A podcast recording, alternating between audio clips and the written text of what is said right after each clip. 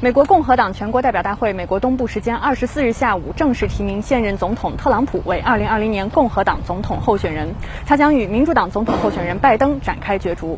共和党全国代表大会于当地时间八月二十四日至二十七日举行，特朗普定于二十七日晚在白宫发表演讲，正式接受党内提名。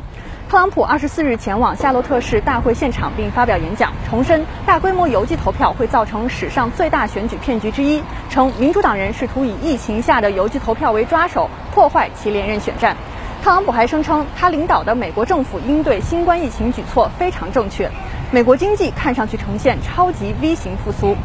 受新冠疫情影响，今年大会主要活动以在线、远程方式举行，只有少部分共和党人会亲身参加大会在美国东南部北卡罗来纳州夏洛特市的议程。与上周结束的民主党全国代表大会相似，共和党全国代表大会召开期间，每晚将会有党内重要人物发表演讲，为特朗普竞选造势。今天，党代表们也提名了现任副总统彭斯为共和党副总统候选人。彭斯将于二十六日发表接受提名演讲，而特朗普在大会期间每晚都会发表讲话。